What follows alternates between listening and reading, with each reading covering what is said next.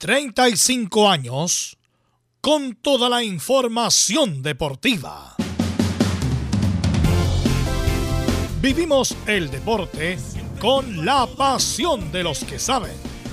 Estadio en Portales ya está en el aire con toda la emoción del deporte. Comentarios: Carlos Alberto Bravo, Verus Bravo, Camilo Vicencio, René de la Rosa y Giovanni Castiglione. Reporteros: Nicolás Sará, Nicolás Gatica, Mario Fuentes, Laurencio Valderrama, Juan Pedro Hidalgo, Rodrigo Jara, Rodrigo Vergara y Alfonso Zúñiga. Producción: Laurencio Valderrama y Nicolás Gatica. Edición: Laurencio Valderrama. Dirección: Carlos Alberto Bravo. Estadio en Portales es una presentación de Ahumada Comercial y Compañía Limitada. Expertos en termolaminados decorativos de alta presión.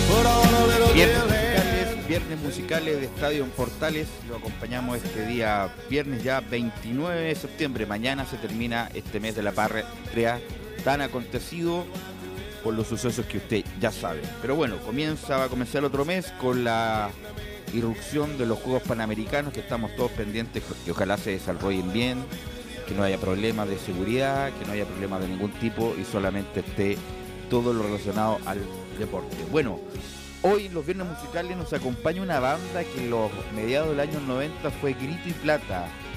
Eh, este justamente este tema que estamos escuchando fue uno de los temas más importantes y más escuchados de esa década. Eh, siguen girando, siguen tocando, tienen siete álbumes, siguen con éxito, pero obviamente nunca a este nivel que este éxito, este tema, fue más bien un éxito planetario de esa época. Estos muchachos que se conocieron en la Universidad de Carolina del Sur eh, este grupo que es como tienen elementos del rock, del pop, del country también, pero un country como fino, diría yo. Y Darius Rocker, que es el morenito, el cantante, también es una celebridad en Estados Unidos. Así que Houghty and the Bluefish es el grupo que nos acompaña el día de hoy en los viernes musicales. Así que nos van a acompañar este tema y otros temas más de su dilatada discografía. Bueno, hoy día tenemos Estamos en la previa de la próxima fecha del campeonato y sobre todo la primera vez que está apasionante y vamos a tener el informe de Juan Pedro Hidalgo con lo que va a pasar con la primera vez de Antofagasta. Lo de Colo Colo, el clásico con la Católica, lo de la U el lunes con Audax, tenemos lo del tenis, tenemos lo que viene también en el rugby, así que tenemos mucha información en los bienes musicales de Estadio en Portales. Saludamos a nuestros compañeros y el primero que saluda es a Nicolás Gatica y parece que uno que no va a estar ni para, ni para Católica ni para Cobreloa. Nicolás Gatica, buenas tardes. Sí, buenas tardes a toda la sintonía de estadio en Portales. Claro, nosotros vamos a estar el día domingo allá en, el Monumental y él no va a estar, al menos en la cancha. Lo más seguro que esté obviamente acompañando a sus compañeros al plantel. Se trata de Carlos Palacios, que lo llevamos a ver la, lesión que tuvo, que lo deja fuera de la Católica y con dudas del partido ante Cobreloa, incluso no llegaría. También tenemos declaraciones de Alfredo Stone, que yo habló ayer de la reunión de directores adelantándolo de Vidal, diciendo que eh, también del proyecto de estadio, aunque dice que sería difícil para el 2025 tenerlo. Pero bueno, vamos a escuchar ahí qué es lo que dijo y también estamos atentos a lo que pueda eh, hablar ahí Esteban Pavés en la conferencia de los capitanes. Ok, gracias Nicolás Gatica. Bueno, vamos a saludar a Mario Fuentes porque hubo novedades en la U. Se dice que independiente que termine Pellegrino el 24, 2024, no va a continuar, pase lo que pase.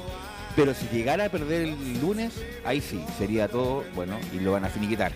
Así que saludamos a Mario Fuentes con el informe de la U Mario.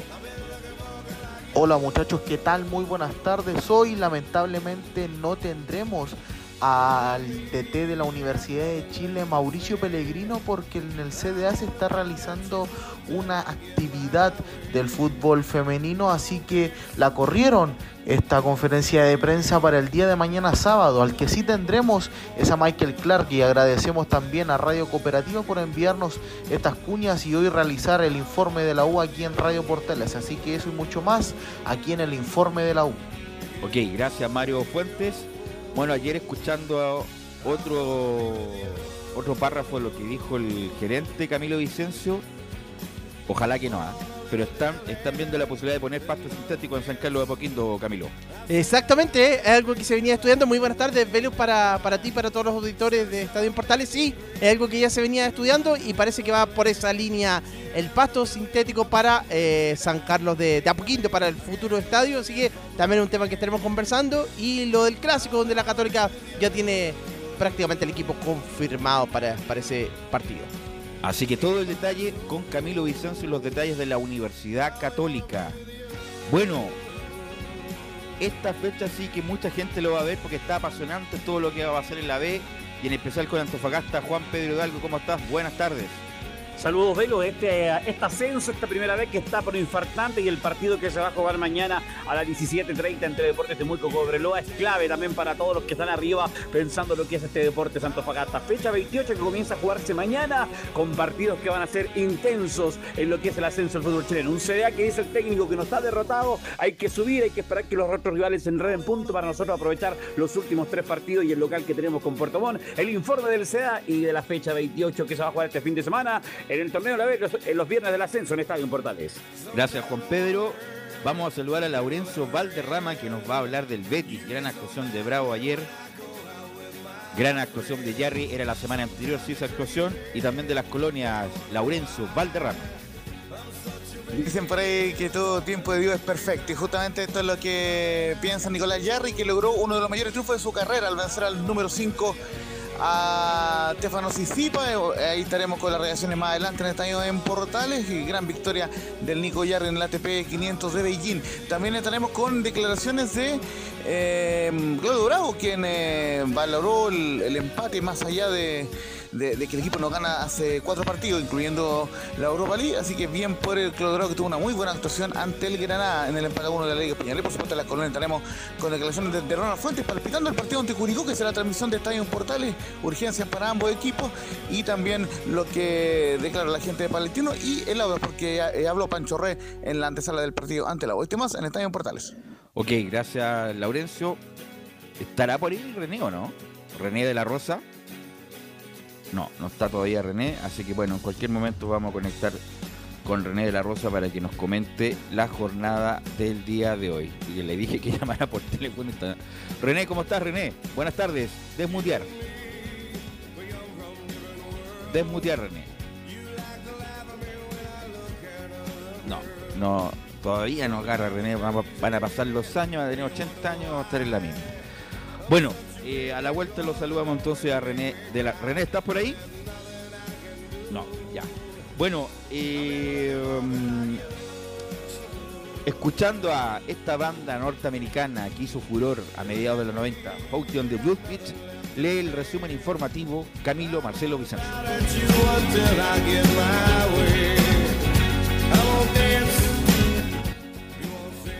Comenzamos con la noticia del día. El triunfo de Nicolás Jarry, actual 23 del ranking ATP, ante el número 5 del mundo, el griego Stefano Tsitsipas, por parciales de 6-4 y 6-4 en una hora y 31 minutos. El próximo rival. El próximo rival del número 1 de Chile será el italiano Matteo Arnaldi, 48 del mundo, cerca de la una y media de la mañana este sábado. Ante el europeo no registra duelos previos.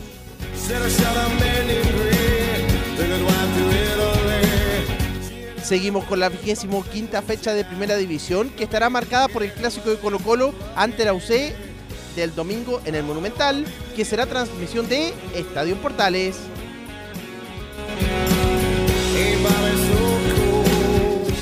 La fecha se inicia el sábado con el partido donde Coquimbo Unido recibirá a Ñublense en el Estadio Francisco Sánchez Rumoroso a las 12.30 horas.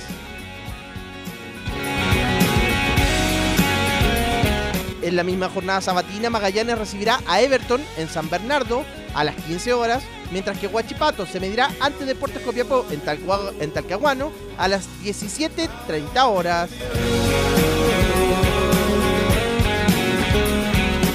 Para el domingo, además del clásico, se espera el duelo donde O'Higgins recibirá a Unión La Calera a las 11.15 de la mañana en el estadio El Teniente de Rancagua.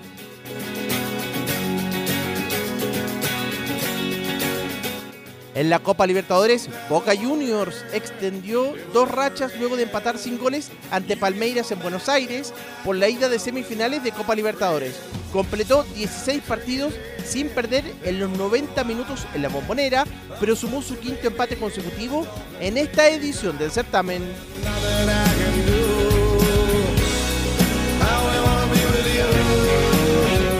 En Chilenos por el Mundo, Claudio Bravo jugó todo el partido en el empate de Real Betis de Manuel Pellegrini 1 a 1 ante Granada como visita por la séptima fecha de la liga. Betis se ubica décimo con 9 puntos, pero completó cuatro duelos sin ganar sumando la Europa League.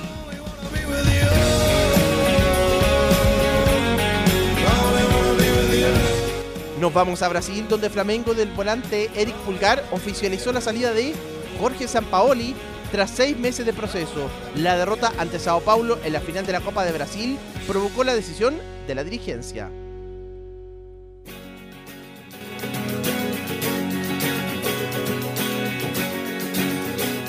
En Argentina se viene el fin de semana de clásicos. Racing con Gabriel Arias recibirá a Independiente de Mauricio Isla, que está en duda por molestias físicas, el sábado a las 19 horas. En tanto, River Plate de Paulo Díaz visitará a Boca el domingo a las 14 horas.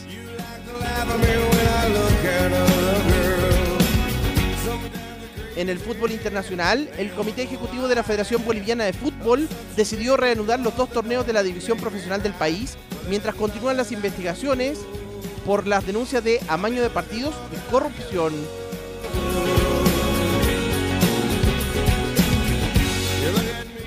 En noticias de los Juegos Panamericanos Santiago 2023 se confirmó el fixture del fútbol masculino. La Roja Sub-23, reforzada de Eduardo Berizzo, debutará el lunes 23 de octubre ante México a las 20 horas en Viña del Mar. Jugará ante Uruguay el jueves 26 a las 18 horas en Valparaíso y cerrará la fase grupal el domingo 29 ante República Dominicana a las 18 horas en Viña.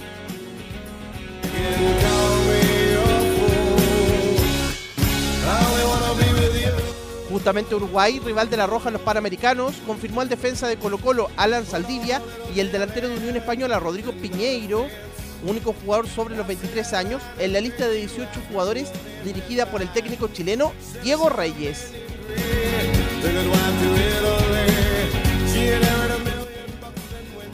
En el fútbol eh, femenino, la Roja Adulta de Luis Mena debutará el domingo 22 de octubre ante Paraguay a las 18 horas en el Estadio Elías Figueroa de Valparaíso, mientras que el miércoles 25 se medirá ante México a las 20 horas en el Estadio Sausalito de Viña del Mar y el sábado 28 jugará ante Jamaica a las 18 horas nuevamente en Valparaíso.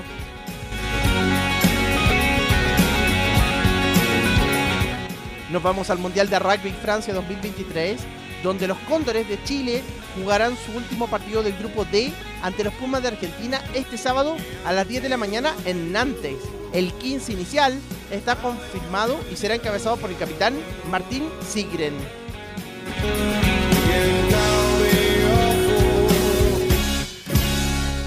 Volvemos al tenis, donde Alejandro Tavilo avanzó cuartos de final del Challenger de Bogotá, Colombia, tras vencer al local Johan Alexander Rodríguez por 6-3, 5-7 y 6-1. Su rival de este viernes será el español David Jorda Sánchez.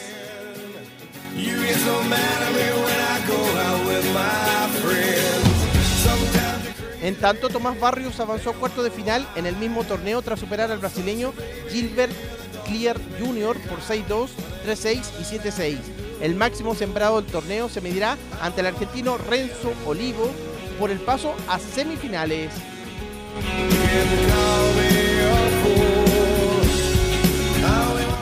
Cerramos con el Rally Chile, fecha mundial WRC, que se disputa este fin de semana en la región del Biobío y que vivió la tradicional largada protocolar ante cerca de 3.000 espectadores en el Polideportivo de Los Ángeles.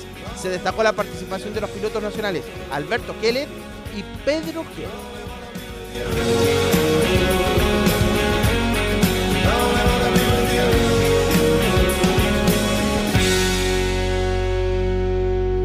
Esto y más en la presente edición de Estadio en Portales.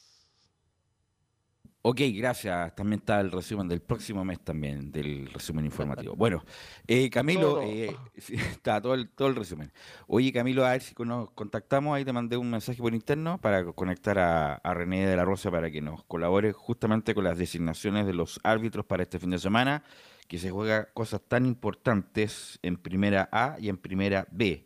Y además ayer hubo bar chileno en el partido de Boca con Palmeiras que afortunadamente no pasó nada, nada extraordinario. Estuvo con eh, Roldán, el árbitro colombiano, arbitrando el partido de ayer, las semifinales de la Copa Libertadores, una bombonera llena, donde Boca tuvo posibilidades, tuvo más la pelota, fue más incisivo, pero no, no le alcanzó no le alcanzó y, empató con Palmeiras, donde Palmeiras en su cancha sintética tiene toda la opción de pasar a una nueva, a una nueva final. ¿Velus? Sí. Ahora sí estamos con René. Ahí me sabe que había quedado algo del, resumen. No, no, no. Bueno, ok. Bueno, estamos con René. René de la Rosa, muy buenas tardes. Hola, Velus, ¿cómo estás? Un saludo a todos los oyentes. Ahí sí, a ver si ahí conectamos, Camilo, porque se nos fue nuestro querido René. Em, para estar con René La Rosa, para preguntarle por un árbitro que lo están, no sé si eres como el premio. Ahora sí. René, ¿me escuchas bien? Sí, Menú, te escucho perfectamente. Escucho bajito, querido Camilo, ¿ah? Eh, problema de, sí, un problema acá de... Ya. Eh, escucho bajito. Ahí se escucha. Ah, por ahí, si no por, teléfono nomás, porque si no ponemos más titulares, gracias. ¿Eso fue una broma? Ya. Eh, sí, por supuesto. Un abrazo para gran René. Ahora sí. Eh, René, ¿me escuchas? Sí, pero te escucho perfectamente. Ahora sí. Bueno, René, lo que te quería decir, lo de Felipe González, que es el designado para el, eh, para el arbitraje de Colo Colo con la Católica, también fue el que arbitró Colo Colo con la U. ¿A qué se debe un premio a su rendimiento o un premio porque ya le queda poco? No, yo creo que es un, premio a su rendimiento, como siempre le hemos hablado, que es uno de los que tiene más experiencia. Eh, después de todos los que están prometiendo, como y ya también eh, la comisión de arbitraje está, eh, como se puede decir en vulgares palabras, está quemando los últimos cartuchos en el sentido de que ya no, no, tiene más árbitros con experiencia que puedan sacar estos partidos. Si bien hay árbitros, pero con la, con la expertise que todavía les falta y yo creo que el hombre que el, hombre del momento eh, Velus. Ya, bueno, por eso te digo, es un árbitro normal, con todo respeto, normal, eh, que ha tenido, no, no, no ha pasado, o sea, no, ha dejado la embarrada más bien en los árbitros, en los, partidos importantes que ha arbitrado. No es un gran árbitro, ya no lo fue, a pesar que, insisto, llegó a un nivel, a nivel local que es importante, obviamente, pero a nivel internacional, no, la verdad no hizo historia. Eh, a ver si Camilo con Laurencio, me, no sé si están designados los de la primera B, eh, si hay algún árbitro de primera. Sí, y está eh, eh, Pedro Mazo justamente como para el partido de Antofagasta. Antofagasta con... con Puerto Montt. Con Eh, Puerto justamente es una polémica porque se, se repite otra vez Piero Massa, está con Al- Alan Sandoval, Diego Gamboa y Claudio Sebas con el, en la cuarteta arbitral. Eh, también Fernando Béjar se destaca de, de primera eh, división, que estará ante Temuco eh, ante Coreloa, y Cristian Garay, que también eh, arbitra en primera, estará en Deporte Iquique ante Rangers. Bueno, eso es normal, René, cuando ya está en las etapas finales de un campeonato, poner, entre comillas, los mejores árbitros de primera en los partidos de primera vez.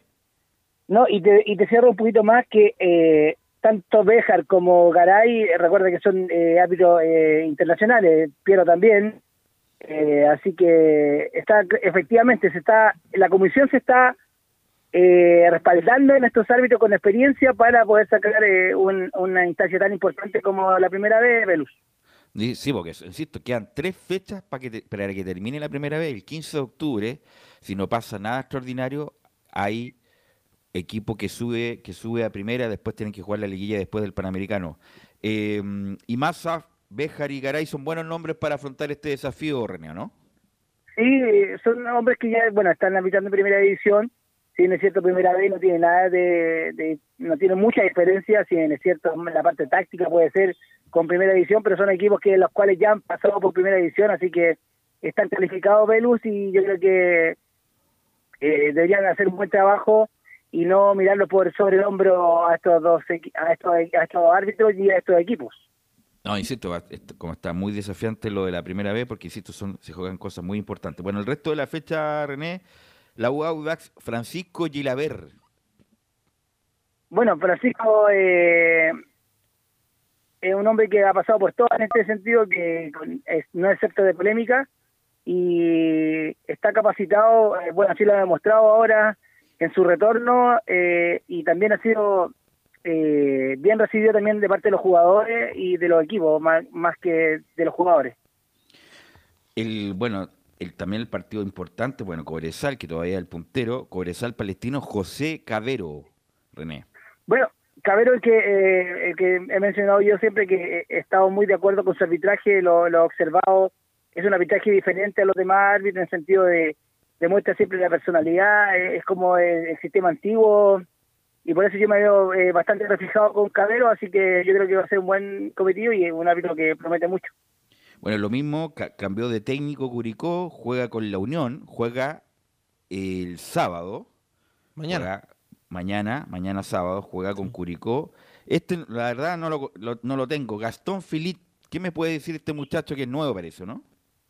Sí, el nuevo Verus, eh, su primer año en la división, así que eh, para mí es una es súper eh, no riesgoso, pero eh, novedoso en el sentido que Roberto y su comisión eh, tiene eso, ha, tenido eso en, en- los últimos meses o, o a cuando estaba a cargo, está eh, dándole respaldo a los árbitros jóvenes y aquí un, un reflejo más de, de lo que están haciendo esta comisión.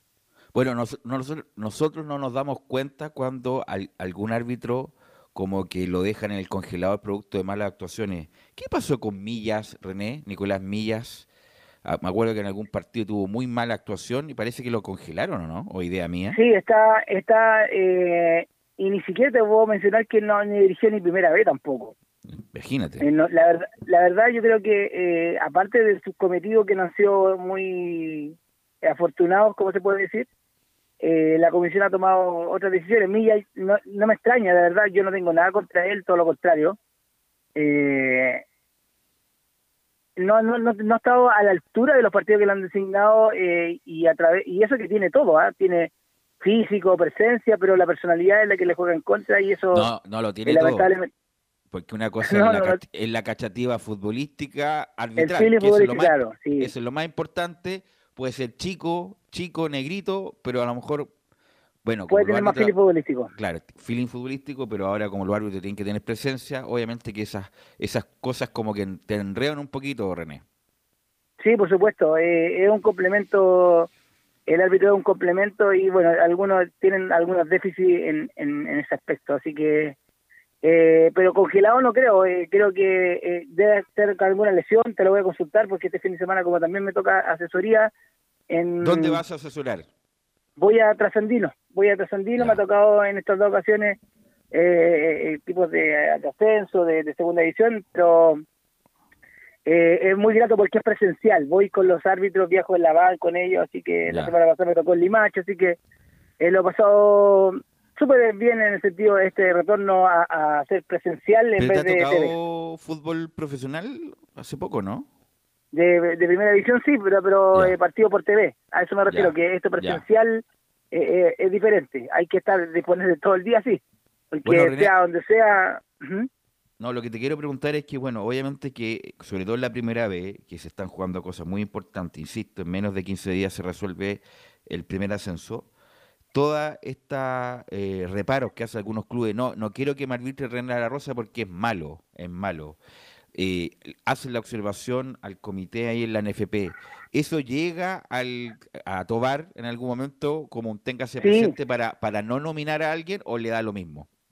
No, no, no, porque eh, recordemos que lo que siempre se ha criticado eh, el comité de árbitros que no es autónomo, siempre depende de, lo, de, de- en este caso de la dirigencia de la NFP y sus consejos.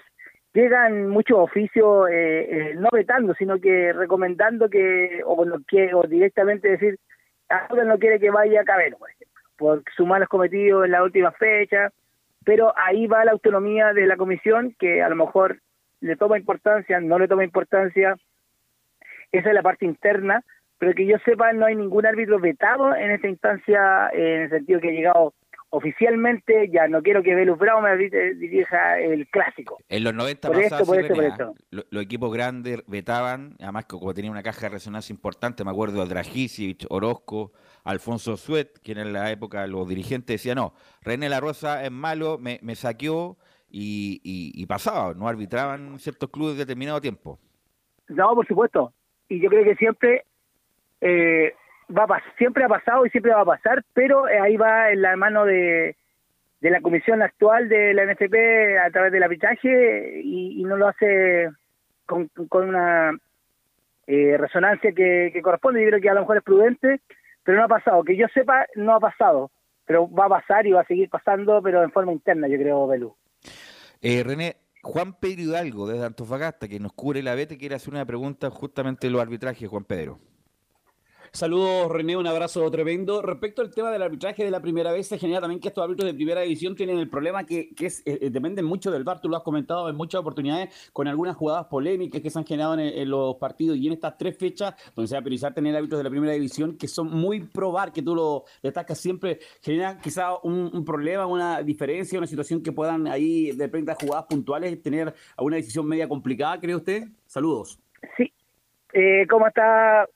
Eh, muchos saludos. Sí, efectivamente, están eh, la nueva generación de árbitros están muy eh, reflejados con, eh, con la asistencia de VAR.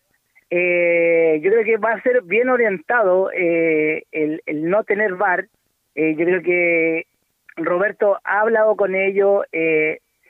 Bueno, para muestra un botón, el VAR tuvo que estar ahora en, la- en las semifinales o la última instancia de Copa.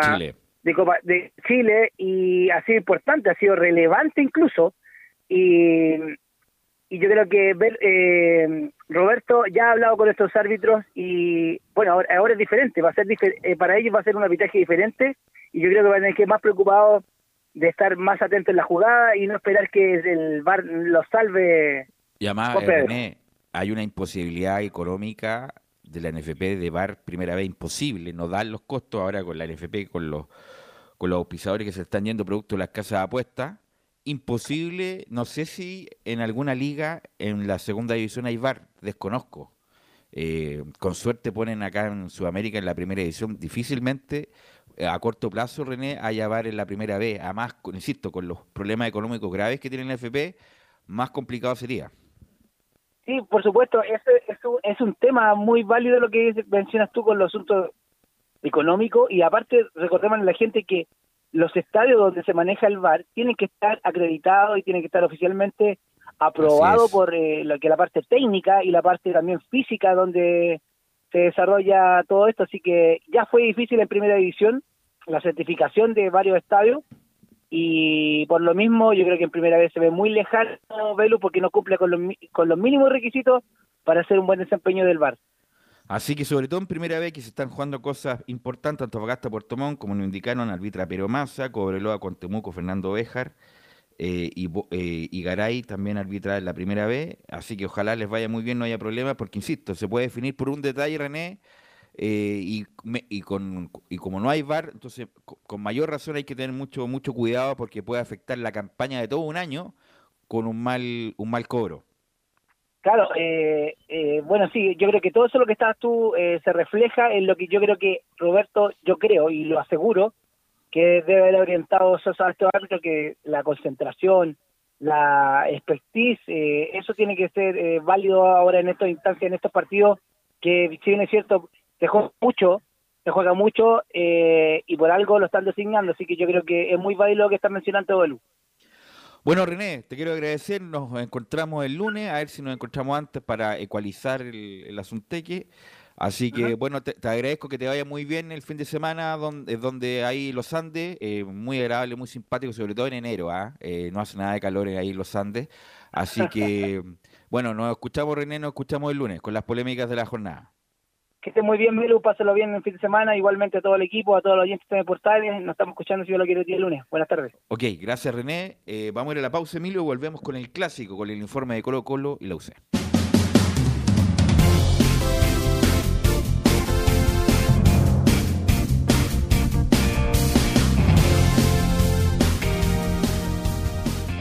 Radio Portales le indica la hora. Las 2 de la tarde, 2 minutos. ¿Quieres tener lo mejor y sin pagar de más? Las mejores series de televisión, los mejores eventos deportivos, equipo transportable, películas y series 24/7. Transforma tu TV a Smart TV. Llama al 973-718989. Twitter arroba panchops. Visita www.radiosport.cl, el sitio web de la Deportiva de Chile. Programas, noticias, entrevistas y reportajes, podcast, radio online y mucho más.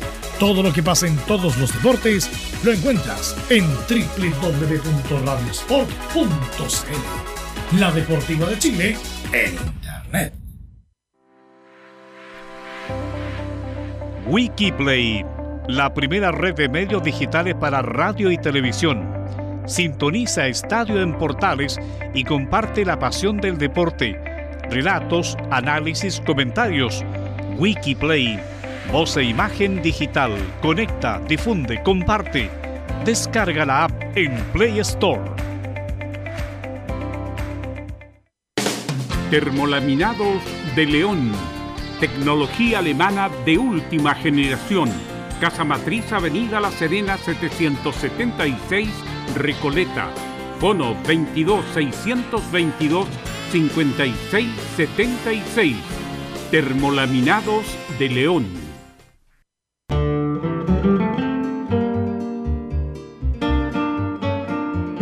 Nada más hermoso este mes que acercarse a la guitarra.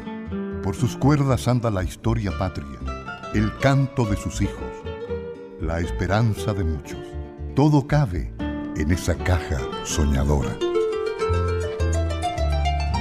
Radio Portales, en tu corazón, la primera de Chile, en el mes de la patria. Entre Marco Grande y Marco Chico, media vuelta y vuelta completa. Escuchas Estadio en Portales, en su edición central. La primera de Chile, uniendo al país, de norte a sur.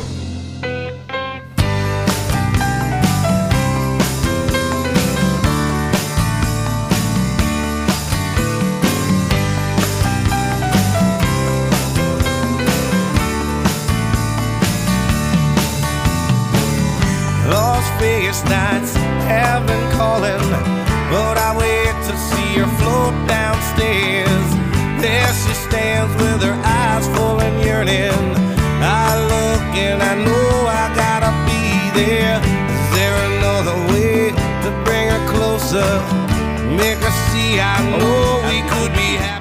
grupo norteamericano de Carolina del Sur nos acompaña el día de hoy, que ahí escúchelo en su plataforma favorita, se va a relajar, le va a escuchar muy buena música con grandes instrumentistas y con esta voz tan característica de Darius Rucker, que es el, el hombre que fundador y que va quedando del grupo. ¿ah? El resto han cambiado bastante. Bueno, eh, vamos a ir con el clásico, el clásico de Colo Colo ante la UC. Se va a jugar en el Estadio Monumental, ojalá que esté mejor la cancha.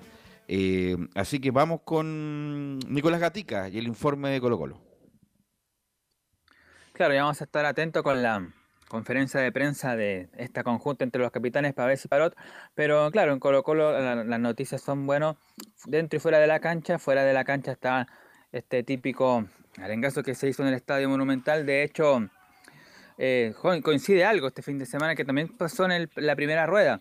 Que juega Colo Colo femenino y Colo Colo masculino ante la Universidad Católica. El equipo femenino juega mañana sábado también en el Monumental frente al cuadro cruzado y el masculino juega el día domingo frente a la Católica también a las 15 horas. Para eso entonces se hizo este, esta, bueno, este masivo apoyo que se hace siempre cuando se juegan partidos eh, clásicos. Por eso que se hizo la jornada de hoy. También hubo algunos problemas en, en los alrededores. Afortunadamente ya se solucionó y las estaciones volvieron a, a abrirse. San Joaquín, Pedro, todo lo que qué está bueno que, qué bueno que, que se portaron bien, Camilo. ¿ah? Estamos tranquilos con eso. Estamos tranquilos, sí. No, pero hubo problemas y estuvieron cerradas, como por lo que nos contaba eh, Nicolás, pero, pero Mira, bueno, siempre ayer- se forma esos problemas. Recordar, Camilo, que ayer hubo un accidente gigantesco en la autopista central, Ah, sí. eh, donde el Santiago Centro y Santiago y todas las comunas alrededor vivieron un caos vial, eh, incluyéndome, tacos de hora, hora y media. Eh, entonces, entre más estresar la ciudad con este tipo de cosas, ojalá que no. Pues, bueno, no, no- ¿Cuánto público fue Nicolás Gatica? Esto fue en el estadio, me imagino, ¿no?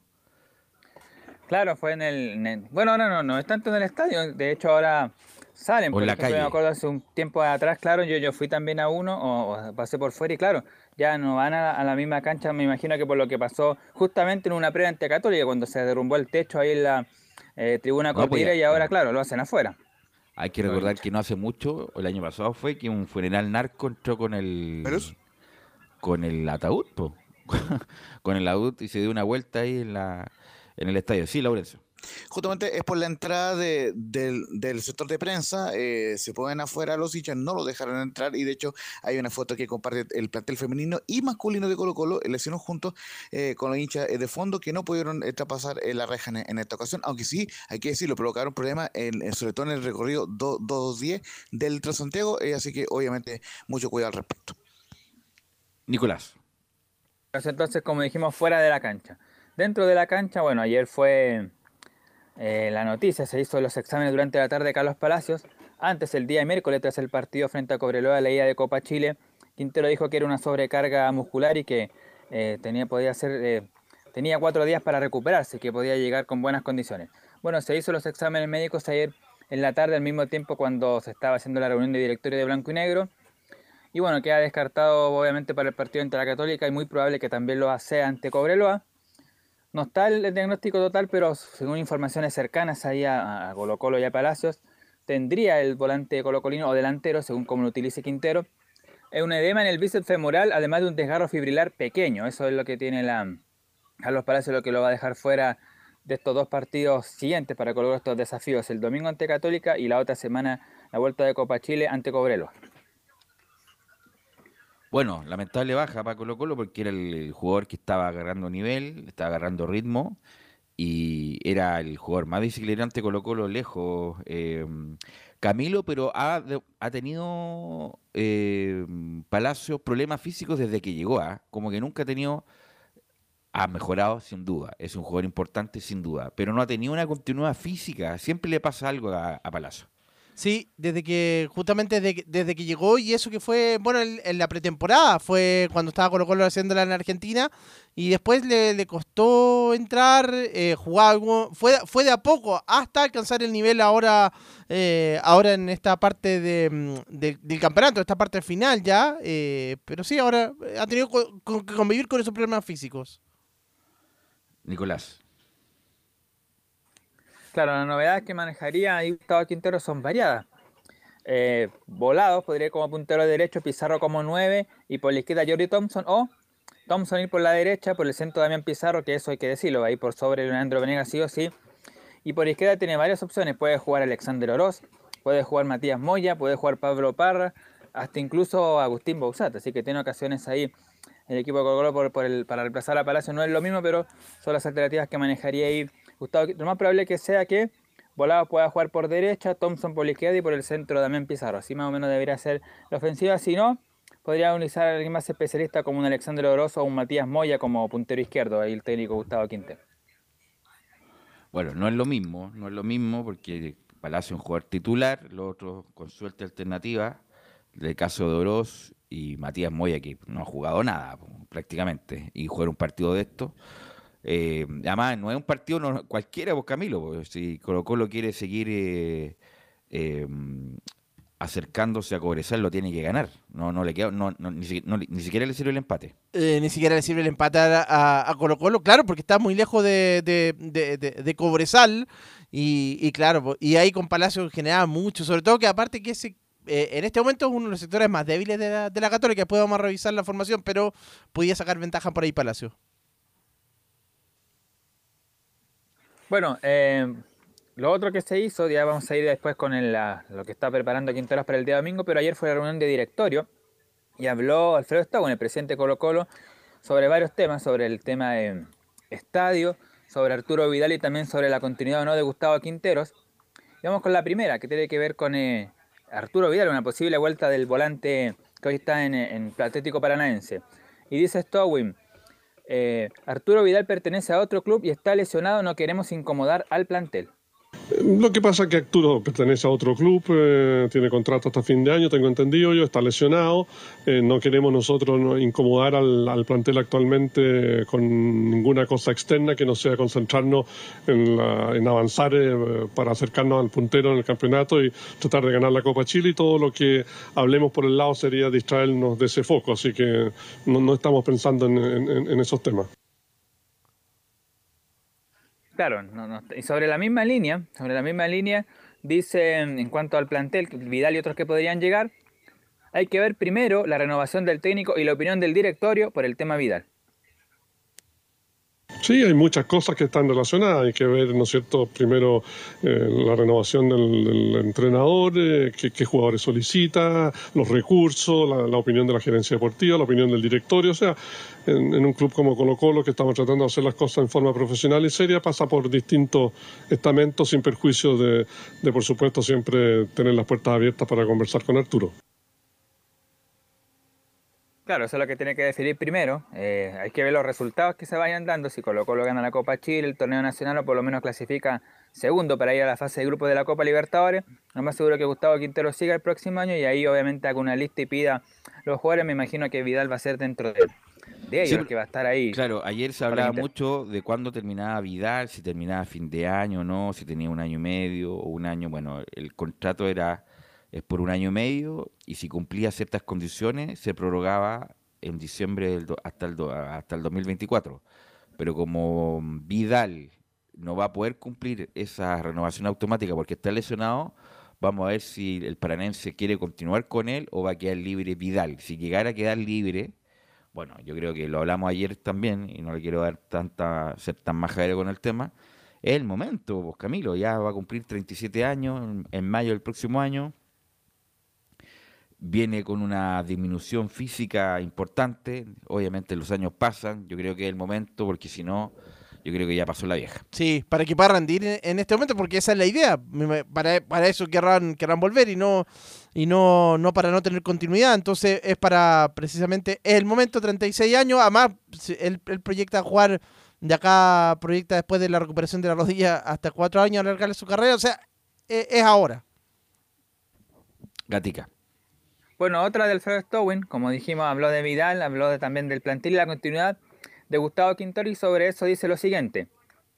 Estamos trabajando con Gustavo Quinteros y la idea es que sea a largo plazo.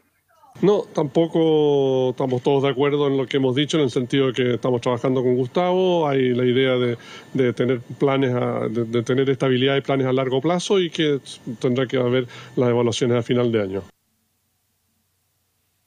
Mira, ese es ponerse el cassette de decir algo, Camilo, y no decir nada. Es un especialista esto, buena. Como buen abogado, ah, te habla bonito, con frases y con palabras que la, la gente no entiende mucho, pero en definitiva, simplificador, no dijo nada Stowin. No, nada, solo que está trabajando nomás, pero no, no na- na- nada concreto en el, fo- en el Nada concreto, nada concreto, No. nada para endulzarle el oído a la- al, al hincha de Colo Colo, Gatica. Claro, más que nada va, como lo comentamos, va a depender de cómo termine Colo Colo a fin de año, qué objetivo vaya cumpliendo. Ya lo del Internacional no se dio. La Copa Chile hay que ver si la gana, el Campeonato Nacional si lo gana o si no sale segundo para eh, jugar eh, la fase de grupos, o si no tendrá que ir a la fase previa de Libertadores o a la fase previa de Sudamericana, ahí tendrá que ver a fin de año cómo quede, pero ahí eso va a depender mucho de eso y ahí si Quinteros continúa hay que ir trazando el, el próximo año. Bueno, como dijimos, otro tema que será todo, el tema estadio, pues justamente en la renovación se va a hacer completo, se va a, se va a remodelar. Bueno, ¿qué dice sobre eso? Stowin en la, en la siguiente, Alfredo Stowin. Se tocó el tema estadio monumental, pero no hay nada que comunicar hasta el momento. Sí, se, se, se tocó también, pero todavía no es el momento de, de- de- se está trabajando internamente y por el momento no, no hay nada que comunicar especialmente en eso. Nuevamente no dijo nada. Nuevamente no dijo nada. En el sentido, nosotros, otra cosa que hubiera dicho, ¿queremos arreglar el estadio? Sí, por supuesto. Estamos viendo todos los mecanismos de financiamiento para poder llegar a ese sueño que todo hincha Colo Colo quiere. Es distinto decir eso que decir lo otro que Stowin. Ayer lo comentamos, Católica, inversión bruta, 50 millones de dólares.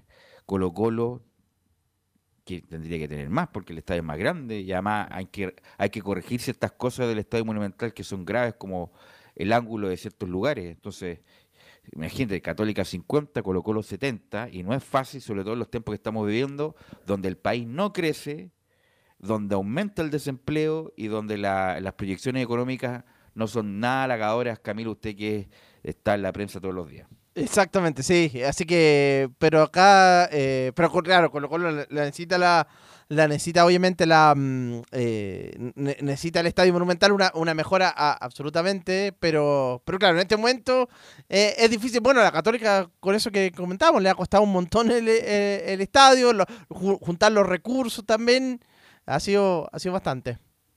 Gatica. Bueno, y habló algo más sobre el estadio. A ver si lo puedo complementar aquí, a ver si, si puedo decir algo más. Eh, en la siguiente, Alfredo Stowin. La idea es mejorar la experiencia estadio para el centenario de Colo Colo. Bueno, la idea, aparte de la necesidad de remodelar el estadio y mejorar la, la experiencia estadio, por supuesto que el, el centenario es una etapa importante, estamos algo atrasados, pero de todas maneras queremos tener noticias al menos eh, que ya se vea un estadio distinto, sin perjuicio que a lo mejor no alcanzaste terminado para esa fecha. Claro, dice que lo más probable es que para el 2025, que era la idea del bicentenario, no va a estar listo. Eh, Nicolás Camilo, yo creo que con suerte una manito de tigre, ¿ah? Eh, no, no creo que hagan una, un arreglo estructural importante.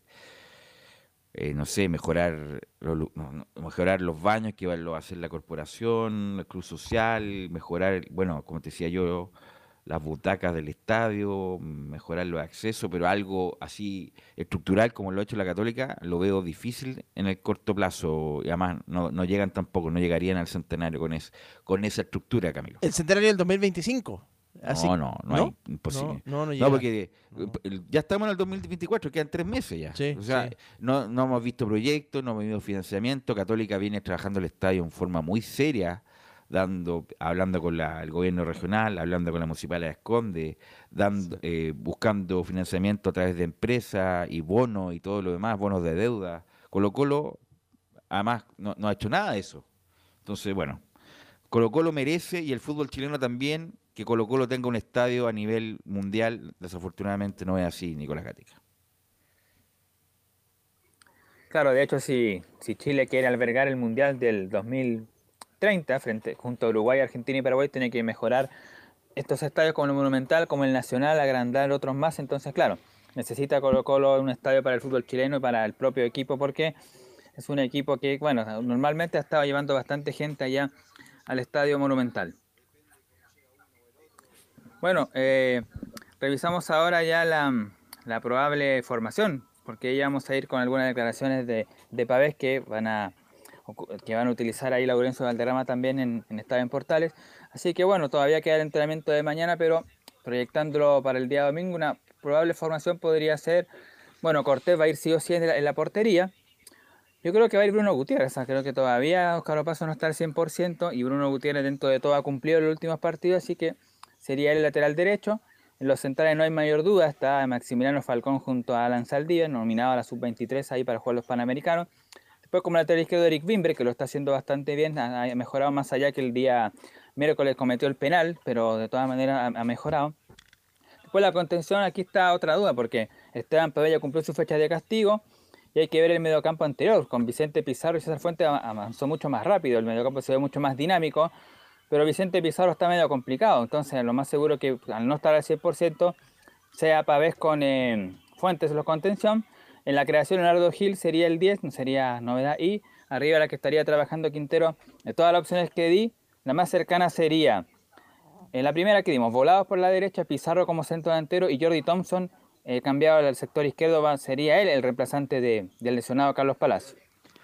Bueno, esa es la formación. ¿Tenemos novedades desde la conferencia, Laurencio Valderrama? Sí, justamente para explicarle brevemente a la gente, hay un contexto especial que es bastante saludable, pero que complica para una transmisión radial en vivo, que básicamente están hablando los capitanes de Colo Colo y Católica, Esteban Páez y Fernando eh, Torres Una lata, la verdad, una lata. Y en, y en, y en la femenino, que también van a jugar el sábado, con, con aforo de más de 10.000 personas, van a estar Yanara eh, Edo y justamente se me escapa y si Camilo me puede ayudar el nombre de la capitana de Católica. Entonces están hablando intercalados, no, no, no es que hable uno y después el otro, entonces obviamente se hace un poco complejo para una transmisión en vivo, pero sí tenemos la primera declaración de Tampa, ¿eh? que ya está lista, que dice lo siguiente el capitán de Colo Colo, quien vuelve como titular a este partido ante Católica. Será un partido importante y sabemos lo que estamos peleando.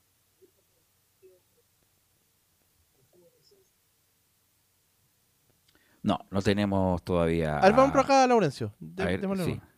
Ahora sí. Sí, para nosotros es un partido muy importante. Eh, sabemos que lo que nos estamos peleando el, el domingo, seguir la lucha por el campeonato. Sabemos que enfrentamos a la Universidad Católica, un equipo que, que viene en alza. Eh, y sabemos que estos partidos son siempre apretados. Eh, creo que Católica estos últimos dos años han sido partidos muy parejos, más allá de cómo venga uno del otro, y, lo estamos preparando muy bien. Y lo de Carlito, obviamente, que, que, se va a esperar, yo creo que hasta el último. Es un jugador que, que lo he dicho muchas veces, es el diferente que tenemos arriba, determinante, y esperemos que, pueda estar el, domingo. Así que yo creo que se, se va a esperar hasta el último, pero pero eso ya tiene que verlo ahí el, la dirección técnica. Y la primera eh, también de Católica, que, quien, quien, habló también Fernando Pedro en la primera declaración, dice lo siguiente, ¿cómo, ¿cómo llega uno u otro equipo es indiferente porque los clásicos han sido parejos? Mira, la verdad que son clásicos y depende cómo llega uno o el otro, yo creo que es indiferente. Eh, como dijo Esteban hace un momento, los clásicos últimamente están muy parejos. El último que se jugó por Copa Chile, la verdad que estuvo muy disputado para los dos. Eh, así que yo creo que depende mucho también de, cada equipo cómo llega en lo emocional, eh, en lo físico, yo creo que también. Así que nosotros la verdad que venimos de tres partidos donde conseguimos puntos, donde venimos creciendo mucho. Por ahí nos falta un poco en, eh, en lo futbolístico, pero estamos creyendo mucho en lo que nos dice el cuerpo técnico y, la verdad que estamos muy contentos con el, con el trabajo que venimos teniendo, eh, así que llegamos eh, de gran forma al domingo. Y de aquí al final del, informe de Católica seguiremos eh, ampliando con alguna otra declaración de Pavés y de San Pedro y Camilo Velo, muchachos. Ok, repítame la formación de Colo Colo, Nicolás Gatica. Bueno, Brian Cortés en el arco, Bruno Gutiérrez, eh, Maxi Falcón, Alan Saldivia, Eric Wimber, Esteban Pavés, César Fuentes, Leonardo Gil, Marco Volado, Damián Pizarro y Jordi Thompson. Ok, esa es la formación de eh, Colo Colo. Vamos con la Católica, aprovechemos el envión, Camilo, vamos con la Católica y las novedades que tiene el Club Cruzado para el clásico del domingo.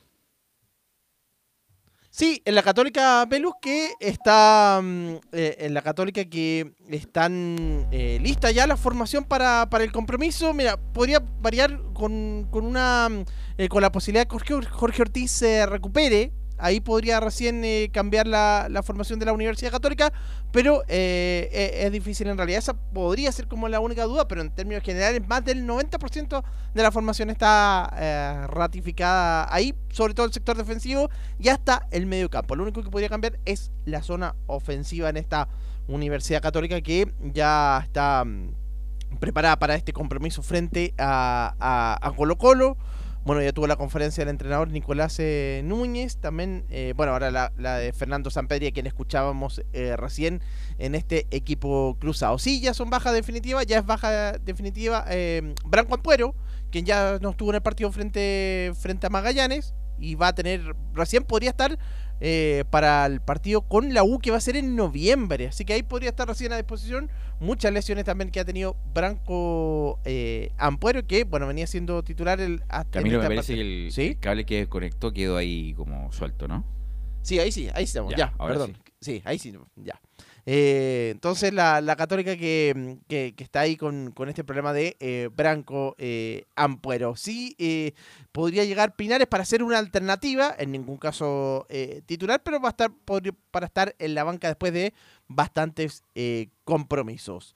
Vamos a escuchar al director técnico Nicolás Núñez, quien realiza un análisis de Colo Colo.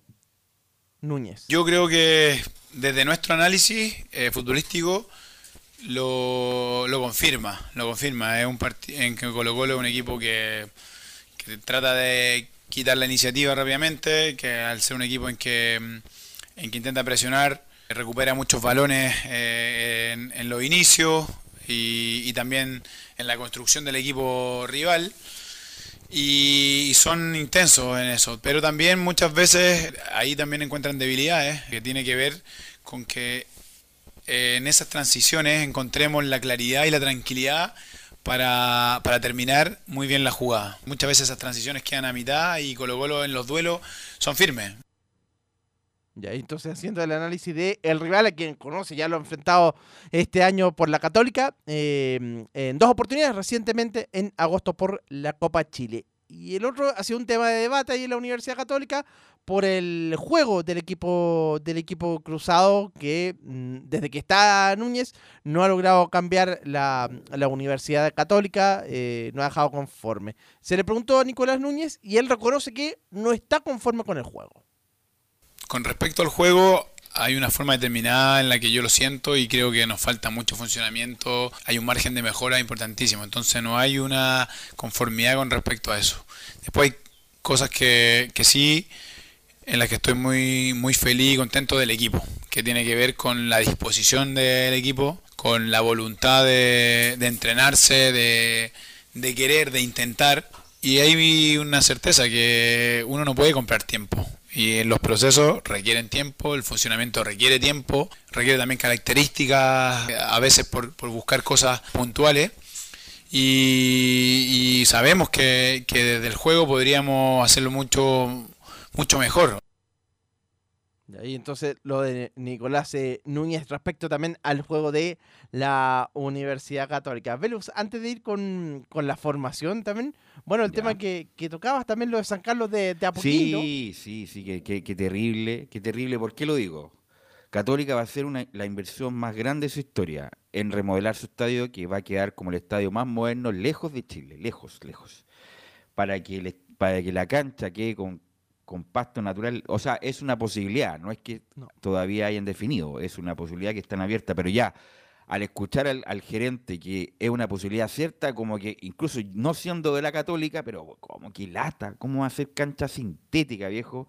Un estadio que va a quedar tan, tan maravilloso. Ojalá sea pasto natural, obviamente con sustentabilidad respecto al uso, el recurso del agua, me refiero, pero prefiero mil veces que sea pasto natural, porque ese mismo gerente decía, Camilo, que es o pasto natural o sintético, no híbrido porque sale el triple de caro. Ojalá, como hincha del fútbol, el que le gusta jugar además regularmente al fútbol, sea pasto natural, Camilo. Sí, ah, claro, dijo ahí justamente Juan Pablo Pareja, eh, gerente general de, Cruzados. Estamos evaluando, claro, aún el pasto natural, que es lo que está contemplado de un origen del proyecto, o sintético. Claro, y descartó no el híbrido, ¿sí? Y lo otro dice que hacer una cancha de pasto natural versus una sintética de altos estándares implica multiplicar la inversión tres veces. Así que capaz que este va, va más por, por el lado del pasto sintético, pero todavía no está 100% definido. Lo que decía mm, eh, Juan Pablo Pareja, y la idea de utilizar el estadio, dice que ya para el segundo semestre del próximo año, al menos progresivamente, dice, y que Enero de los 2025, entonces. Lo mismo que te dicen las constructoras. No, está para junio del 2024. Mentira, siempre son tres meses, cuatro meses después, porque faltan materiales, porque lo- los, maestros no, no el- el- la proyección no se cumple. Siempre se demora más de lo que eh, eh, originalmente se indica, Camilo. Exactamente, pero quizá porque el plazo original era, claro, em, esperemos que eh, se esperaba en, agosto del próximo año, por ahí. Bueno, habrá que ver, siempre va, va a sufrir los retrasos. Y también descartó que mm, eh, descartó problemas con, con el financiamiento, inconvenientes con el financiamiento del proyecto. Y bueno, reiteró, eh, aclaró algo que había dicho, o reiteró más bien algo que había dicho eh, Juan, Juan Tagle respecto a que los fondos del estadio no se mezclan con el plantel, son totalmente aparte con respecto a la conformación de- del plantel, que muchas veces surgen dudas ahí eh, eh, por parte de los hinchas de, Mira, y además hubo una declaración ayer del chiquito Romero, el arquero de Boca, que justamente juega en la revancha en el estadio del Palmeiras, que es sintético. Decía, pero ¿cómo? ¿Cómo vamos a jugar en esa cancha sintética? Eh, los sintéticos pues, son para las canchas de hockey, no para la cancha del Palmeiras. Y bueno, con mucha mm, reparo respecto de lo que viene, que es jugar en la cancha del Palmeiras en cancha sintética. Lo hemos dicho hasta el hartazgo, se justifica en el norte, y, y eso que en el norte hay, no, hay, no hay cancha sintética, podría haberlo en Calama, podría haberlo en El Salvador, y ellos todavía están con pasto natural, maravilloso, ojalá sigan así. Copiapó la tiene, porque ahí sí que tiene un problema grave de agua, yo lo sé de primera fuente. Y en el sur, donde llueve mucho, te creo, Osorno, Puerto Montt, pero en otros lados donde todavía el recurso es posible manejarlo, cancha natural. Cancha natural y ojalá por el, como hincha del fútbol, ojalá el Estadio de la Católica tenga, tenga eh, pasto natural. ¿Algo más, Camilo? Sí, la formación de la Universidad Católica para este fin de semana, en el arco va a ir con Nicolás eh, Peranich, en defensa por el sector derecho, Daniel González como lateral derecho, central eh, Burdizo y Gary Cajelmacher, ahí están los dos centrales, Alfonso Parot por el sector izquierdo, en el medio campo, Ignacio Saavedra con Brian Rovira, más adelante Clemente Montes por derecha, Alexander Aravena por el medio, Cristian Cuevas por izquierda y como centro delantero Fernando Sampedri. De no mediar nada extraordinario, si Colo Colo juega la mitad de lo que jugó con Conesal, debería ganar este partido. Bueno, eso es mi, es mi proyección. Sí, Justamente eh, tenemos dos declaraciones más, de un- una y una, de, de Esteban Páez y de, de Fernando Samperi para eh, cerrar este bloque especial del, eh, del clásico. Y solamente marcar que para las próximas ediciones de Estadio Portales tendremos las declaraciones de Jaime Pizarro, quien justamente está encabezando la ceremonia del encendido de la llama panamericana que está realizando en México. Así que obviamente también estaremos muy atentos al respecto con la palabra tener del un mes Kaiser. para estar atentos. que- Sí, no, mes lógico, por supuesto, sí. pues, Un parece mes que lo banco todos pre- los días, cada rato. Mm. pero, pero se lo hago como información. Pero sí, lo, lo que lo, lo que es contingente ahora es Esteban Pavés, quien dice en, en la segunda de Colo Colo, después iremos con San Pedro y dice, me ha tocado jugar muchos clásicos, son partidos aparte y queremos eh, pelear la punta. tocado jugar muchos clásicos, muchos, eh, o sea, esta clase de partidos. Me ha tocado estar eh, siendo favorito, no favorito, y creo que son partidos aparte. No siempre gana el favorito, no siempre gana el que viene mal. Eh, me lo tomo como el plantel se lo toma un partido muy importante. Nosotros queremos pelear la punta hasta, hasta, hasta el último partido. No- nos mentalizamos en eso. Nos quedan siete partidos, queremos ganarlos todos, pues tenemos que ir partido a partido. Eh, para nosotros el domingo una final, después una final el miércoles, el próximo domingo. Y lo Carlos Palacio creo que hoy día el plantel tiene variantes, pero como te dije, no sé todavía si el Carlos pueda llegar o no. Nosotros esperemos, esperemos que sí, pero, pero eso ya un tema netamente de- del profe. Pero nosotros estamos confiados de que, que entre lo va a hacer bien porque se viene trabajando bastante bien. Eh, una breve baja con eso, si bien no hay un parte médico oficial, está descartado Carlos Palacio para el domingo y ya están probando con Jordi Thompson como extremo por izquierda. Y lo último, eh, de Fernando Samperi dice lo siguiente en cuanto a que vuelve al equipo luego de estar suspendido ante Magallanes, ver los partidos de afuera es difícil, pero me gusta estar en la cancha. Bueno, la verdad que sí, ver un poco los partidos de afuera es un poco difícil por ahí, eh, me gusta estar, pero como, como dijimos siempre, eh, este año nosotros tuvimos una constancia de, jugadores por lesiones o por, por tarjetas, eh, pocas veces pudimos mantener el equipo y eso, como te dije, es una constancia y, lo hemos sufrido. Eh, así que hoy también llegamos con bajas importantes, como la de Branco Ampuero, eh, como la de Jorge Ortiz, que seguramente no, no va a poder estar. Pero la verdad que el plantel está con muchas ganas y como dije anteriormente también venimos de tres partidos consiguiendo puntos, así que cosa que nos ha costado durante el torneo tener eh, esa seguilla de puntos, así que llegamos muy, muy bien al clásico.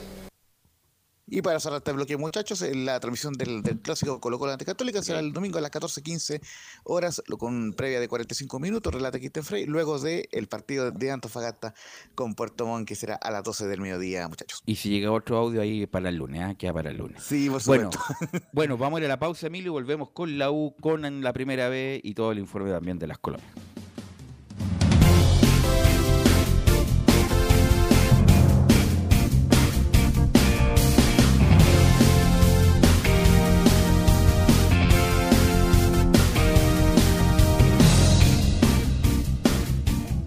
Radio Portales le indica la hora. Las 2 de la tarde, 36 minutos. Lleva al siguiente nivel tus eventos, ceremonias, conciertos y potenciando tu audiencia con DS Medios. Servicio de transmisión de TV en circuito cerrado y vía live streaming HD. Tecnología de punta y un equipo profesional nos permiten realizar transmisiones sin cortes y con la más alta calidad. Cotiza ya ingresando a www.dsmedios.cl. Visita www.radiosport.cl, el sitio web de la Deportiva de Chile. Programas, noticias, entrevistas y reportajes, podcast, radio online y mucho más. Todo lo que pasa en todos los deportes lo encuentras en www.radiosport.cl. La Deportiva de Chile en Internet. Wikiplay, la primera red de medios digitales para radio y televisión. Sintoniza Estadio en Portales y comparte la pasión del deporte. Relatos, análisis, comentarios. Wikiplay, voz e imagen digital. Conecta, difunde, comparte. Descarga la app en Play Store.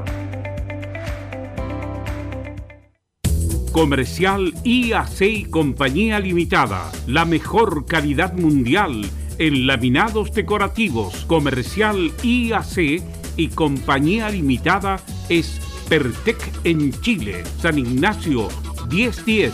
Santa Rosa 1779. Avenida Mata 446 y Portugal 501. Comercial IAC y Compañía Limitada es Pertec en Chile.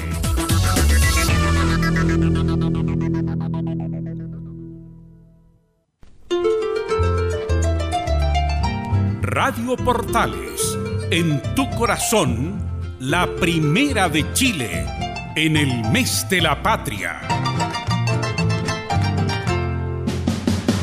Un acercamiento electrónico a todo lo que pasa en el fútbol. Escuchas Estadio en Portales en su edición central. La primera de Chile, uniendo al país de norte a sur.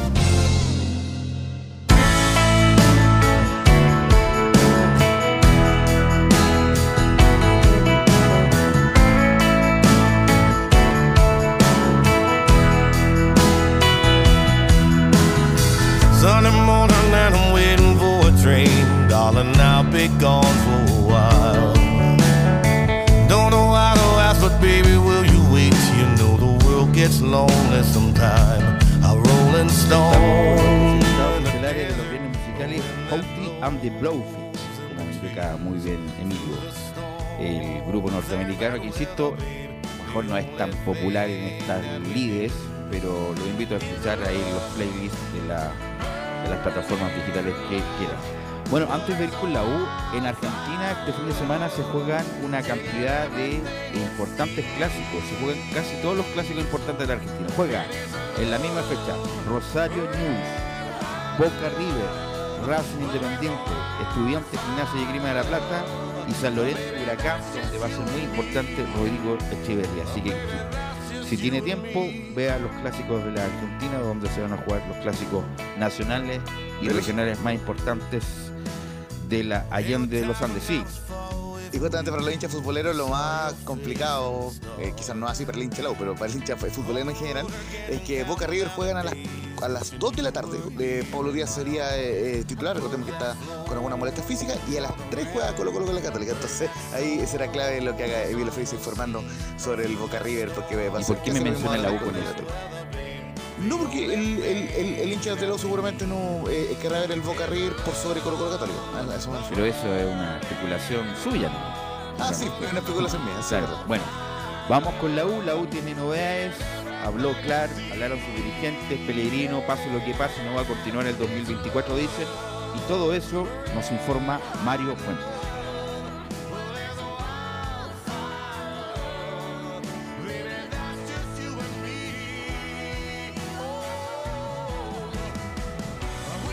Mario Fuentes Mauricio Pellegrino obviamente está en la cornisa y hemos podido saber que ya este es el último ultimátum que le han dado, que si pierde contra Audax, él el día martes estaría fuera del Centro Deportivo Azul y eso es lo que le consultan al presidente Michael Clark en Radio Cooperativa. Agradecemos también los audios que nos envían porque le consultan qué piensa él eh, que es el presidente de esta concesionaria Azul Azul de Mauricio Pellegrino. Así que pasemos a escuchar lo que dice Michael Clark aquí en Estadio en Portales.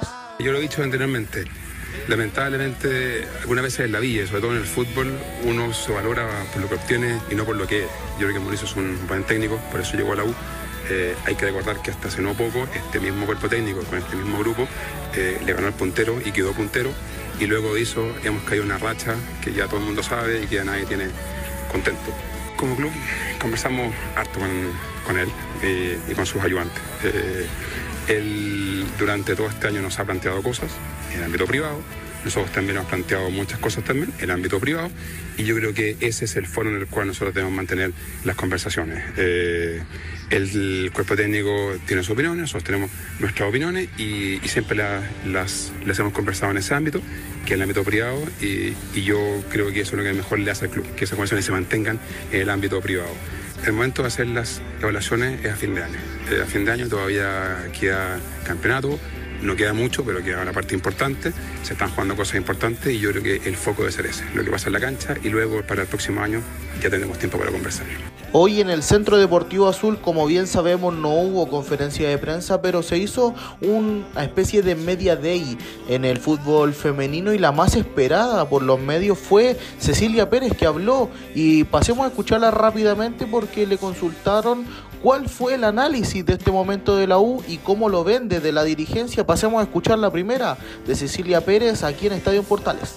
Este año partimos el primer semestre eh, con, con un equipo que, un plantel que llega a ser puntero del torneo nacional, ganándole ni más ni menos que al puntero. Eh, y posteriormente se viene una baja eh, sostenida que nos tiene no solamente preocupados, eh, nos tiene dolidos, eh, uno pasa de sentir sentimientos desde la rabia hasta la frustración, la angustia y el dolor, como todos los hinchas, y por eso uno entiende eh, el, reflejo, ¿no es cierto?, de estos sentimientos en nuestra hinchada. A nosotros como dirigentes lo que nos corresponde es tratar de trabajar, conversar, conversar y proteger al plantel. Y el plantel no solamente son los jugadores, sino que también son el cuerpo técnico, tratar de sacarles estas mochilas de emociones, de sentimientos, eh, de amargura, de rabia, de frustración, para que puedan, eh, desde lo anímico, levantar el rendimiento y poder tener los resultados que eh, Universidad de Chile, la institución más grande e importante del fútbol chileno, se merece como institución, pero sobre todo se merece hacia la hinchada. Eh, acá no sirven eh, lamentos públicos, no sirven disputas públicas, eh, no sirven en estos momentos conflictos públicos, sino más bien tomar la mochila como dirigentes en los momentos difíciles, proteger al plantel y poder, darle- poder darles todas las herramientas, no solamente desde lo deportivo, sino que también desde lo emocional, para que nos podamos poner de pie. en una voz muy política nos dice cómo se sale de este mal momento y lo que está pensando la institución y cómo lo bombardean los medios de comunicación a este mal momento de la U. Pasemos a escuchar a la vicepresidenta de Azul Azul aquí en Estadio Portales. Yo creo que, que Mauricio es el primero eh, en estar preocupados y ocupados en poder eh, revertir eh, estos momentos. Es el mismo técnico que nos llevó a ser punteros con el mismo plantel eh, y por lo tanto eh, nosotros estamos conscientes y también se lo hemos reflejado a él y lo hemos dicho, lo ha dicho el presidente Clark públicamente, que Mauricio no solamente es una muy buena persona, es un gran profesional, es un gran técnico eh, y que tenemos que dar la vuelta entre todos. Yo creo que eh, crítica, de la formación del plantel? que crítica eh, hoy día, en este momento, eh, pública, pelearnos entre nosotros no sirve.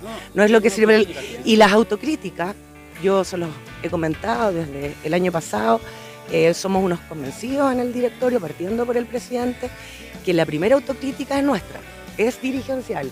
Y siempre va a ser así, no corresponde traspasarle responsabilidades eh, o críticas ni a los jugadores ni al cuerpo técnico. Dicho eso, las autocríticas en profundidad se hacen luego de una evaluación general. Y esa evaluación viene dada por el término del torneo y todavía quedan muchos partidos por jugar. Esto lo vamos a dar vuelta, se puede dar vuelta. Y tal vez esa evaluación al final del torneo va a ser, y como esperamos todos, eh, con una realidad del club en la tabla distinta, eh, con, que nos permita tener alegría, satisfacción para poder enfrentar el próximo año de mejor manera. En otro momento, Mauricio Pellegrino estaría fuera de la U, como se ha dicho obviamente también aquí en Estadio Portales, pero la vicepresidenta de Azul Azul quiere respetar los procesos. Incluso eh, la última analiza el partido del día lunes ante Audas, que también tenemos información al respecto de eso, así que pasemos a escuchar la última de Cecilia Pérez aquí en Estadio en Portales.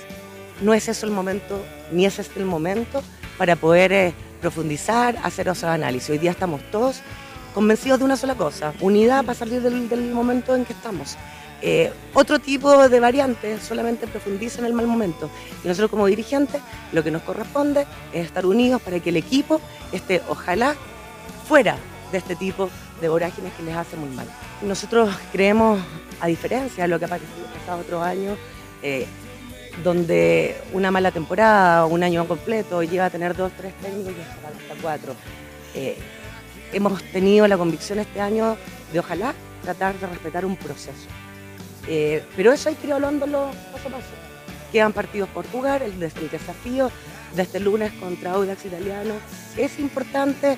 Vamos a este partido y luego veamos el análisis que se hace, paso a paso. Les decía que tenemos información porque para el día lunes no jugará Emanuel Ojeda por una lesión que tuvo el día domingo en el estadio Luis eh, Valenzuela Hermosilla, una lesión en la rodilla que lo mantendrá fuera de este partido importantísimo el día lunes ante Audax Italiano. Así que el día lunes nos volveremos a encontrar con más información de la U, con la formación ya lista y dispuesta para saltar a la cancha. Así que que tengan una muy buena tarde y el lunes nos volvemos a encontrar aquí en Estadio Portales.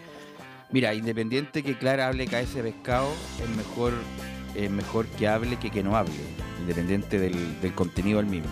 Y obviamente Cecilia Pérez que se maneja en estas cosas, si fue vocera de gobierno, obviamente le da más contenido a las declaraciones que ella dice respecto al momento de la U.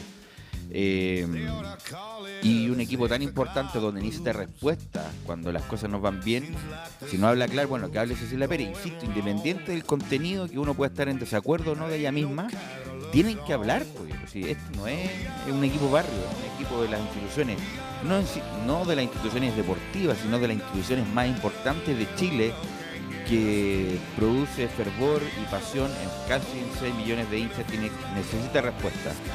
Eh, está claro el asunto, obviamente que Pellegrino, tipo importante, tipo respetuoso y todo lo demás, pero bueno, en algún momento se tiene que cortar el asunto, como va a estar hasta el último partido si no gana uno. Bueno, es difícil que continúe. Entonces, el partido del lunes obviamente es importante, lo vamos a seguir analizando, obviamente, vamos a tener tiempo el día lunes, donde también Estadio Portales va a ir con su equipo para transmitir el partido tan importante del lunes ante el Audax Italiano con en el Santa Laura. Bueno, vamos a cambiar de tema y vamos a ir con Juan Pedro Hidalgo, porque la B sí tiene que definir muchas situaciones el fin de semana, así que va a estar muy atento Juan Pedro con la información de la primera vez. Saludos nuevamente, Velus. Esta primera vez que está intensa, estos tres últimos partidos que van a ser, eh, pero de manera tremenda. Nueve puntos en juego para lo que es eh, los que están en la parte alta: Cobreloa, Deportes Antofagasta, Santiago Wander, Deportes Iquique, que están atentos también, Iquique, a lo que es eh, el resultado del reclamo que hicieron por el tema del jugador Sangüesa de Deportes Nacional, que esperan ya que para el día martes próximo esté la sentencia definitiva respecto a lo que ellos están pidiendo los tres puntos por el, el posible no cumplimiento del jugador de la escuadra de Deportes Nacional. Un CDA que espera nuevamente ir a ganar luego estas dos últimas fechas que no fueron para nada satisfactorias. Un CDA que sigue latente, que sigue con la energía, que sigue con la fuerza de poder llegar nuevamente a la punta, que tropiece la escuadra de Cobreloa frente a Deportes Temuco y que sea que le gane a la escuadra de Puerto Montt, a pesar que Puerto Montt está a dos puntos de, del colista que del fútbol de AB, que es la escuadra de Recoleta, va a venir a buscar puntos la escuadra del sur a este estadio regional frente a un Deportes Antofagasta que personalmente a lo mejor no quedó bien luego de la derrota frente a Santa Cruz y frente a la derrota de Santiago Wander que fue bastante fea en un partido bastante complicado del y además por goleada que ganó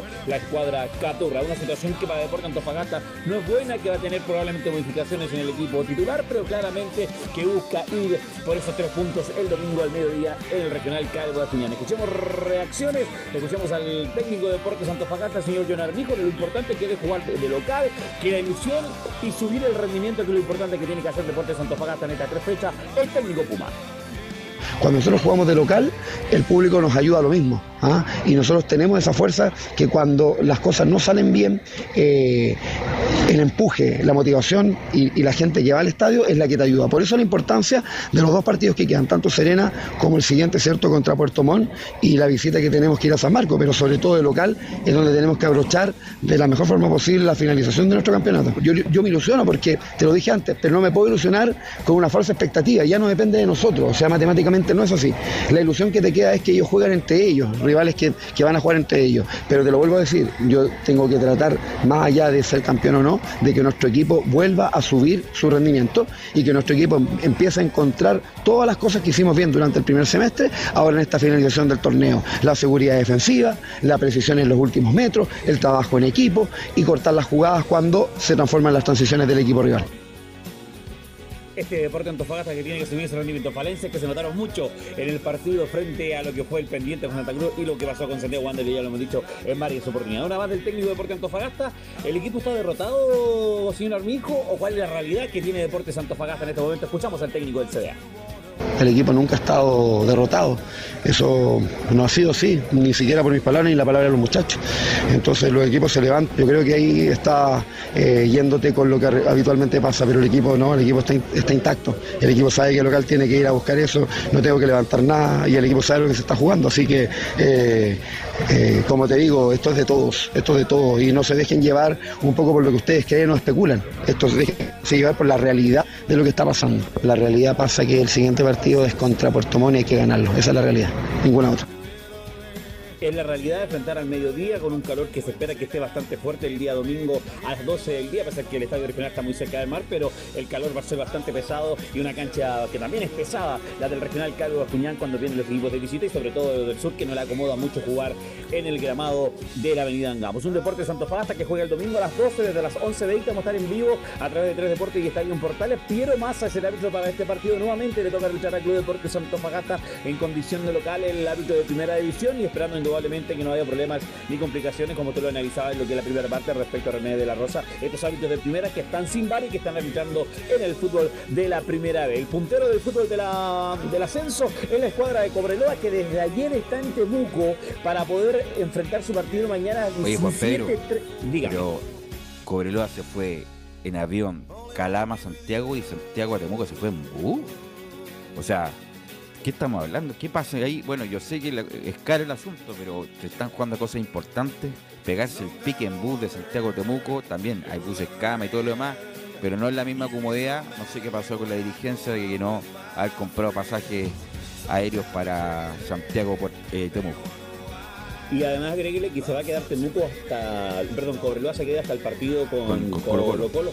Se va a quedar en la capital para todo lo que es su programación de los partidos que tenía, que tiene lo que es la Copa Chile también, un tema que para ellos es un tema causante de como cansancio y que buscaban refresco. De hecho, se hablaba que el partido que tienen para la fecha siguiente se va a jugar día lunes 9, que es feriado. A pesar que se indica que va a ser domingo, se estaría jugando el día lunes feriado para lo que sería el partido eh, programado. Pero un tema que también tiene que jugarse, depende cómo será el resultado, cómo va a quedar la fecha de los puntos. Ahí vamos a ver cómo se analiza si juegan domingo o lunes de la próxima semana en lo que sería la condición de local de la escuadra de Cobreloa. Lo decía usted, un- una escuadra de Cobreloa que ya está en Temuco, se preparó con todo para poder enfrentar un partido decisivo que en primera instancia se iba a jugar sin público, pero terminó jugándose con público local. Una gestión que hizo el Matador Sala para enfrentar este partido decisivo también para ellos, para lo que es pelear la, punta, eh, meterse en la parte alta y sobre todo también la escuadra de Cobreloa que quiere sumar eh, estas tres unidades y escaparse y mantener su, punta. Ahora si llega a regar punto y un deporte Antofagasta que gana, un tema que a lo mejor sería mucho más impactante para lo que es el término de la fecha del fútbol de la de. Revisamos rápidamente lo que va a ser la fecha número 28 para este sábado, día domingo y día lunes. Para mañana sábado, San Felipe a las 15 horas enfrenta a Deportes Recoleta, un Recoleta que necesita ganar para salir del fondo de la tabla. Deportes Temuco 17-30 el partido de la fecha, que este partido no va por la televisión abierta, va solamente por la aplicación del canal que transmite. 17-30 Deportes Temuco enfrenta a Cobreloa. El día domingo Deportes Antofagasta al mediodía enfrenta a Puerto Montt, de las 12, desde las 11.20 estamos en vivo. Las 15 el Morning enfrenta a la U de Conce, San Luis. A las 20.30 enfrenta a Deportes La Serena y el día lunes a las 19 horas Barnechea enfrenta a Santiago Wander en el Lucio Pariña Fernández. Va a jugar como de local de escuadra Wanderina porque está jugando ese estadio por ahora para jugar sus partidos. Y Deportes Iquique a las 21.30 enfrenta a Ranger de Talca en el Tierra de Campeones y a la misma hora el mismo lunes San Marco de Arica enfrenta a las 21.30 a Deportes Santa Cruz los partidos que están programados del fútbol del ascenso. En estas tres finales que se vienen con todo vamos a estar comentándolo por supuesto minuto a minuto, segundo a segundo lo que en este fútbol del ascenso. ¿Quién es el campeón que vamos a tener? Hasta el momento todo apunta que sería Cobreloa, pero yo creo que mañana es un día importante para la escuadra naranja para enfrentar lo que fue el partido con la escuadra de Colo Colo a ratificar para lo que va a ser el partido con Deportes Temuco, el informe de la del ascenso en este día viernes 29, penúltimo día del mes de septiembre de Pelu Bravo. Ok, gracias Juan Pedro. Por supuesto que estaremos atentos a lo que pasa en la jornada de la primera vez. Vamos con Laurencio. Eh, gracias, JP. Vamos con Laurencio y el informe de la Unión, Laurencio Valderrama. Sí, justamente ahí est- est- entraremos con declaraciones de, los tres equipos, justamente en un, informe express de las colonias, pero enfocado obviamente en lo que es la Unión Española, que recibirá Curicó Unidos y la transmisión en un portal y obviamente en un partido comprometido para el cuadro hispano, porque obviamente requiere ganar para acercarse a la, a zona de Copas Internacionales, ante un Curicó que ya lo sabemos está en zona de descenso y que también vendrá a jugarse con todo la opción ante el cuadro de Curicó. Y justamente de eso el- lo que habló Ronald Fuentes en, en la conferencia de prensa previa y vamos a escuchar al, al profe Ronald que habló también que tuvo su almuerzo ahí con Carlos Alberto. Curicó plantea una forma de jugar diferente, pero tenemos la obligación de ganar.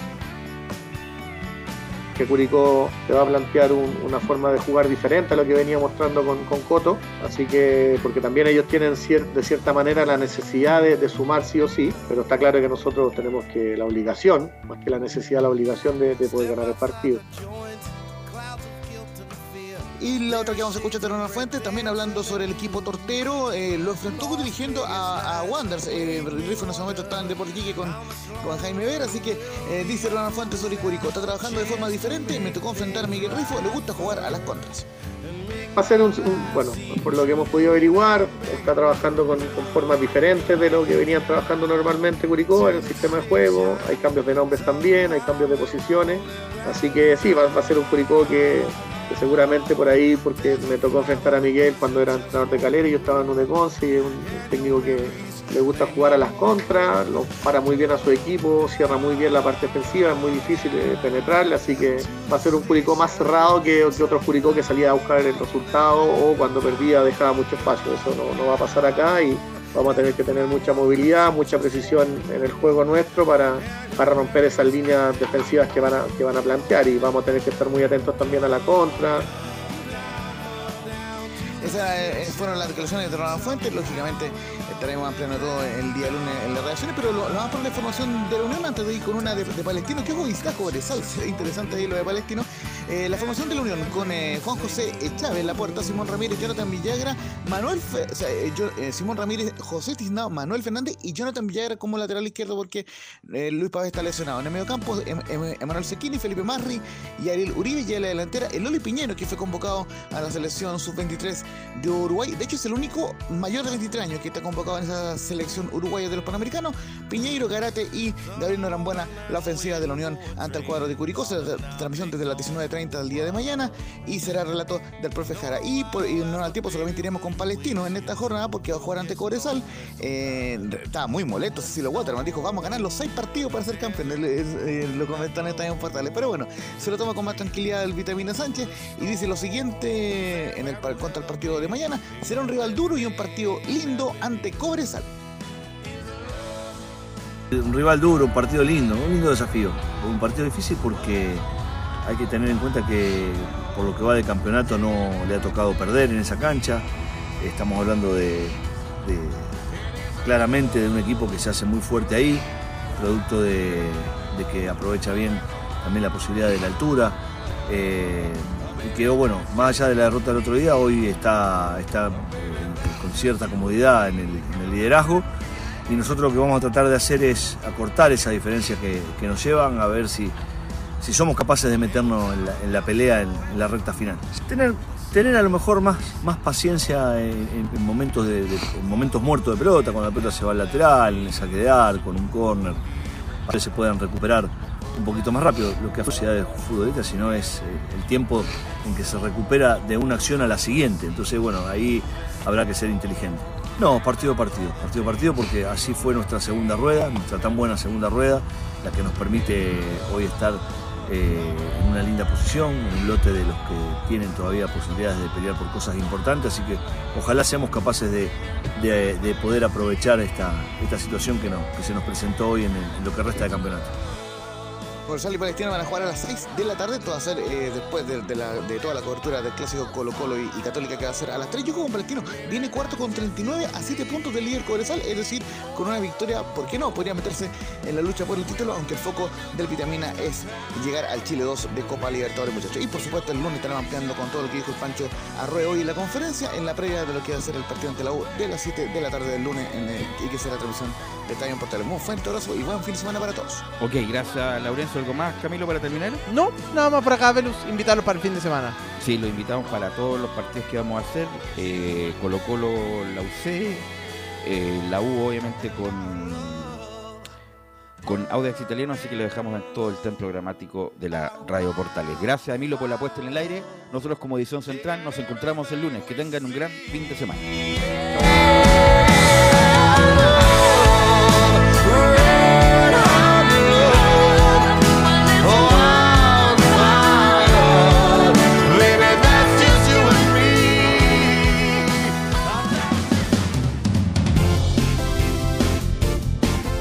Fueron 90 minutos con toda la información deportiva. Vivimos el deporte con la pasión de los que saben. Estadio en Portales fue una presentación de Ahumada Comercial y Compañía Limitada. Expertos en termolaminados decorativos de alta presión.